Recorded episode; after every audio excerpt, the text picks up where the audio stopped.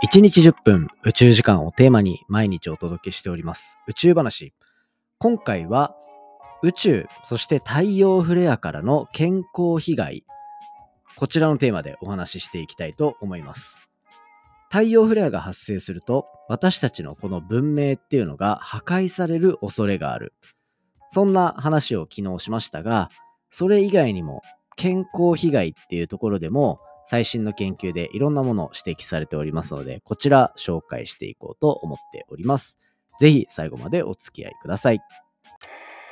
3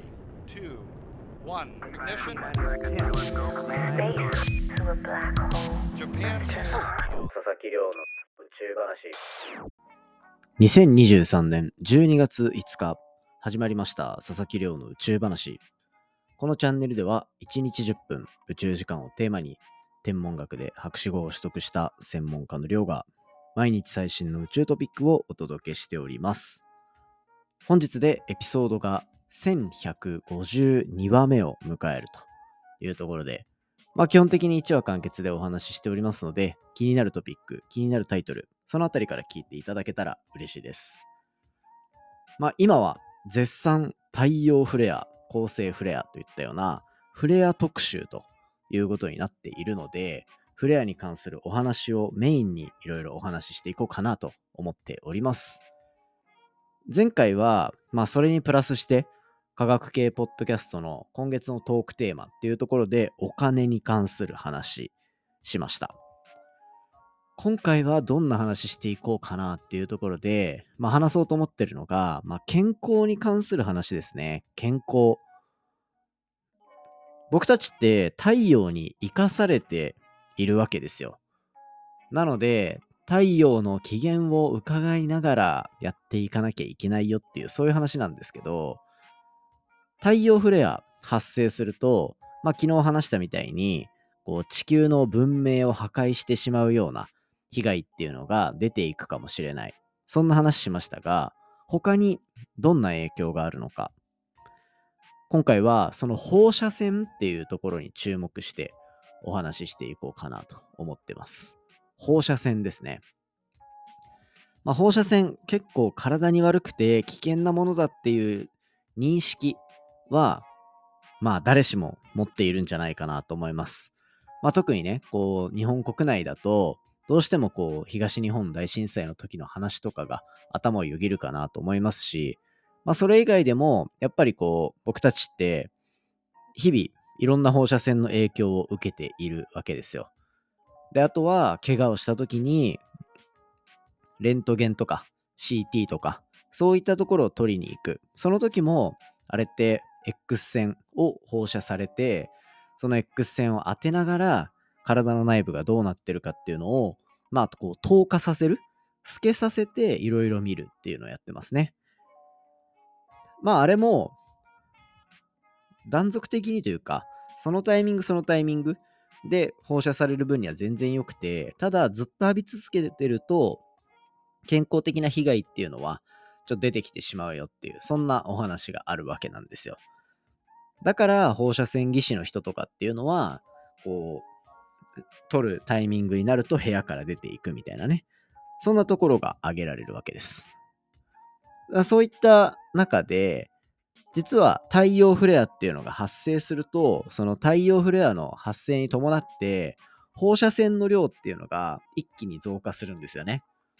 太陽からその爆発の影響で放射線がバーって強まると。まあその結果、まあ、僕が研究していた X 線天文学みたいなものは、その X 線を検出できるし、他にもいろんな放射線っていうのがドバーッと出てくると。まあ実際、目で見て明るくなってるみたいな話も、可視光線って言われる、僕たちが目で見えるような光っていうのも放射線の一つではあるので、まあそこら辺も含めて、あの、とにかく光が強くなるっていうようなイメージをまず持っといていただけたらと思います。まあそんな中で体にこう害のある放射線の種類っていうものもまあいくつかあって、それをどれぐらい浴びると良くないのかっていう、まあそういう話ですね。で、そんな中で宇宙飛行士目線、そして先日話した飛行機に乗っている時に太陽フレアが発生した時に受ける放射線の量っていうようなところの、まあ、2段階でお話ししていければいいかなと思います。まあじゃあ早速ですがこれクイズですね。これ地上で発生している場合生活している場合の被曝量っていうのがだいたい年間1ミリシーベルトと言われてます。これに対して国際宇宙ステーションに半年間滞在する宇宙飛行士の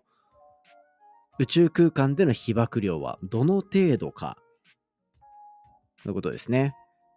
考えてみてください。まあなんとなく宇宙行ってるし被曝量は高くなるんだろうなというところがあると思いますが実際はですねこれ、まあ、結構幅あるんですけどだいたい半年間で50ミリシーベルトから180ミリシーベルトって言われてます。でこれ NASA の発表なので、ある程度正しい数字かなとは思っていて、ただ、まあこれ、いいのか悪いのか、あんまピンとこないですよね。これ、でも結構悪くて、年間で50ミリシーベルトを超える被曝量があると、人体に健康被害が出るっていう風な指摘もされているので、やっぱ宇宙飛行士の方は結構こう、いわゆるもう本当に文字通り命がけで宇宙での開発とか、そういったところの仕事をしてくれているっていう、そういう状況なんですよね。1年間で50ミリシーベルト受けるとやばい状態で、まあ、半年間でそれぐらいの被曝量を受けてしまうと。だこれって通常時のその被曝量の話になってくるので、実際はこう太陽の活動性が活発だとその放射線の量とかも増えてくるっていういろんなバランスがあるので、まあ、こう50ミリシーベルトから180ミリシーベルトっていうこの幅ができているっていう感じだと思いますね。なのでこれ本当に滞在中に巨大な太陽フレアとかが発生するとこの被曝量っていう目線ではかなりこう危険視されるわけですよ。だからこそなかなかこうね宇宙飛行士の人はずっと入れないとか。で、宇宙飛行士のこう被曝量っていうのは生涯で、これ600ミリシーベルト以下であることが望ましいと言われてます。600ミリシーベルト。なので、例えば1回でこう半年滞在する国際宇宙ステーションのミッションで50ミリシーベルトだった場合は、まあ、600になるまでだから12回、まあそこまで一応できると。ただ、マックスで180とか言われてるから、そうなると、これ、4回とかしかいけないですよね。4回もいけないか。3回とかになってきて、やっぱその、生涯どれぐらいの被曝量になっているかっていうところの重要性は、ここから見ていかなきゃいけないなっていうところです。で、そうなってきた時に、これ、太陽フレア、今めちゃめちゃ盛んに発生してるじゃないですか。で、それで北海道でオーロラが見えるっていう状態にもなってきていると。そうすると何が発生するかっていうと、これ、地上にいる私たち大丈夫なのかなってみんな思うと思うんですよね。で、これは安心してほしくて、地球の大気っていうのは、そういう宇宙からの放射線に対して、こうバリアを張るような役割を担ってくれているので、基本的にはこの大気の中にいる間は、僕たちは健康被害を受けずに済むというような、そういう状態になります。これでも今話したみたいな感じで、そもそも地球の大気がバリアを張ってくれるっていう話ですよね。地球の大気がバリアを張ってくれているなら大丈夫だけど、この大気が薄くなれば、その分だけ被曝量っていうのの危険性は上がってきます。これがもろに食らうのが、これ太陽、あ、たすみません。もろに食らうのが飛行機だって言われてますね。飛行機。飛行機っていうのは高度をぐんぐん上げて、まあ、国際線だったら結構高い位置飛ぶじゃないですか。高い位置をこうスーって飛んでいくから、地上にいる私たちに比べて自分たちよりも上にある大気の量っていうのが薄くなっているんですよ。で、これ薄くなっているからこそ、例えば飛行機乗ってる間に太陽フレアとかが発生した時に受ける放射線の量っていうのが増えるんですよね。なので、ここでの被曝量っていうのはかなり注意しなきゃいけないポイントだよねっていうふうに言われてます。実際に京都大学の研究によって見積もられたその被曝量っていうところで見ると、これ太陽フレア、巨大な太陽フレアが発生した時に、飛行機内で受ける被曝量っていうのは1時間あたり2ミリシーベルトと言われてます。1時間あたり2ミリシーベルト。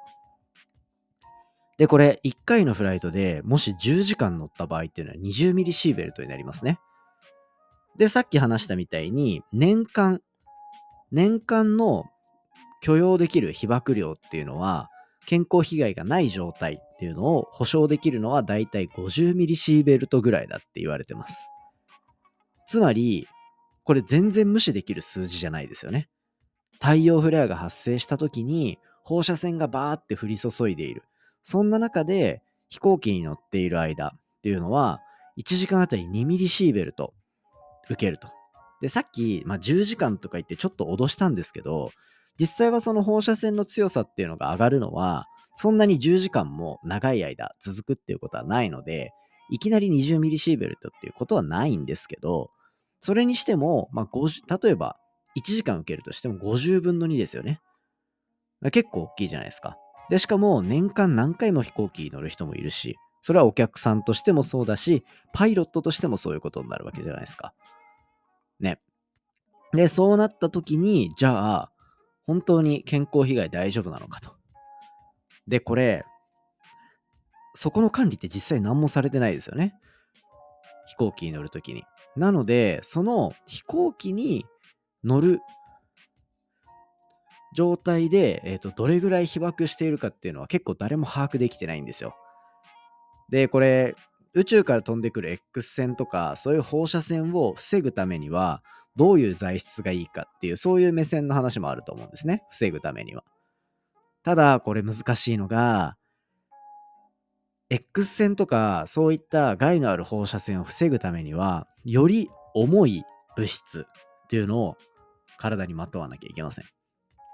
大気っていうのは薄いけどめちゃめちゃあるからなんとかバリアーとしての機能を保ってるけど薄い例えば何か板1枚で X 線を防ごうとしたら何をするべきなのか。これ、よく使われるのが、鉛って物質ですね。鉛。鉛、持ったことあります？みんな。鉛ってめっちゃ重いんですよ。で、実際に、こう、あの周期表、水平、リーベイとかでやってっても、鉛って結構後半に出てくるぐらい重い物質なんですよね。で、その重い鉛っていうのが、あの、X 線とかを遮断するのにいいって言われていて、とにかく重いとかなりいいんですよ。だそのそういう影響から例えば X 線の実験をするその僕 JAXA で実験とかしてたり理研の中にもそういう設備があるんですけどそういうのを使う時って機械の周りに鉛の板とかが貼ってあったりしてなるべく外に X 線が放出しないような形が取られていたりしますただですねさっきからもう繰り返し言ってる通りで鉛めちゃめちゃ重いんですよ。めちゃめちゃ重いから、飛行機に巻くとかって絶対無理なんですよね。飛行機ってその効率を、輸送の効率をどんどん上げるためになるべく薄く軽く作んなきゃいけないっていう、そういう規制があって、規制というか制約ですね。があるので、それともう本当に完全に相反するような性能なので、むしろガード性能、放射線に対するガード性能って飛行機めちゃめちゃ低いんですよ。まあもちろん、それに対していろいろ対策をしてる部分もあるかもしれないですけど、やっぱりこう、十分なガードっていうのはできるほどの重さの制限っていうのはやっぱなかなか難しいっていうところがあるので、こうね、太陽フレアが発生した時の飛行機っていうのは結構怖いものがあるんだなっていうところが指摘されています。うん。あとはなんかこれ、本当なのか、ちょっと半分冗談で言ってたのか、僕もちょっと定かではないんですけど、その、X 線系の実験をする研究者の人って、被曝量がどれぐらいになってるかっていう、あの、センサーみたいなのを常に身につけて実験するんですよ。で、そのセンサーを飛行機に乗るときに持ってるとめちゃめちゃ怒られるみたいな。っていう噂がね、あったりなかったり果たしてこれは本当なのかどうか、信じるか信じないかは、みたいな。まあまあまあまあ、そんな話がありながら、とにかく飛行機に乗ってる時のその健康被害っていうのは、あの、結構軽視されつつある。ただ、今、こう世の中で宇宙天気って呼ばれるワードでいろんなものが研究され始めてる。で、そういう研究されてる中で健康被害だとか、地球に対するこうハザードみたいな面で、あの、まあ、知見がどんどん溜まっていくと、そういったところにも対応策みたいなのが生まれてくるんじゃないかなと思うので、まあ、この宇宙話聞いてるみんなには、とりあえず今どれぐらい太陽が怖い状況なのか、そういったところ考えてもらももらって 噛んじゃった。考えてもらっていただけたらいいんじゃないかなと思っております。そんな感じで今回は太陽フレアが見せる健康被害っていうところで放射線被曝に関するお話させていただきました。Twitter でいただいているリスナーコメント紹介して今日終わりにしていこうかなと思います。今回はですね、なんと最近聞き始めてくださったっていうところで、Twitter のアカウントネーム、ナオトマンさんからいただいてます。46歳にもなって最近宇宙に夢中。毎日の通勤の行き帰り、佐々木さんの宇宙話で一人盛り上がってます。そしてこの12.5光年先の地球に似た惑星の話、ゾワゾワが止まらなかったです。光の速度以上の速さで移動できる乗り物ができたら行ってみたいねというコメントをいただいてます。嬉しいですね。ありがとうございます。ただですね、この人最近宇宙に夢中というこの最高の標語みたいなのを作ってくれて嬉しいんですけど、聞いてるのが125話なんですよね。125話。いつの聞いてんねんみたいな。いやもう、もう怖いんですよ。もうね、これだって僕、今回で1152話ですよ。1152話。で、ナオトマンさんが聞いてんのが125話。やばいってみたいな 僕自身がそもそもどんなテンションとかどんなクオリティで話してたのかもわかんないぐらい昔の聞かれるとちょっと怖いんですよね。だから、あの、ナオトさん、ナオトマンさんにはね、できれば最新のエピソードに来てもらえたら嬉しいなと思いながら、けどまあ、宇宙に夢中になってくれて、しかも一人で通勤の行き帰りで楽しんでもらえてるのはすごい嬉しいなと思ったので、ナオトマンさんに届くときはいつなのかわかりませんが、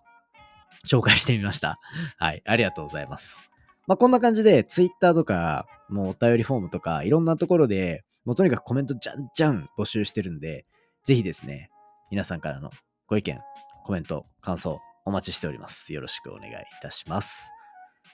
そんな感じで、今回は以上にしていきたいと思います。今回の話も面白いなと思ったら、お手元のポッドキャストアプリで、フォロー、フォローボタンの近くにある星マーク、こちらからレビューいただけたら嬉しいです。番組の感想や宇宙に関する質問については、Twitter のハッシュタグ宇宙話、または Spotify の Q&A コーナーだったり、概要欄のお便りフォームからじゃんじゃんお寄せください。それではまた明日お会いしましょう。さようなら。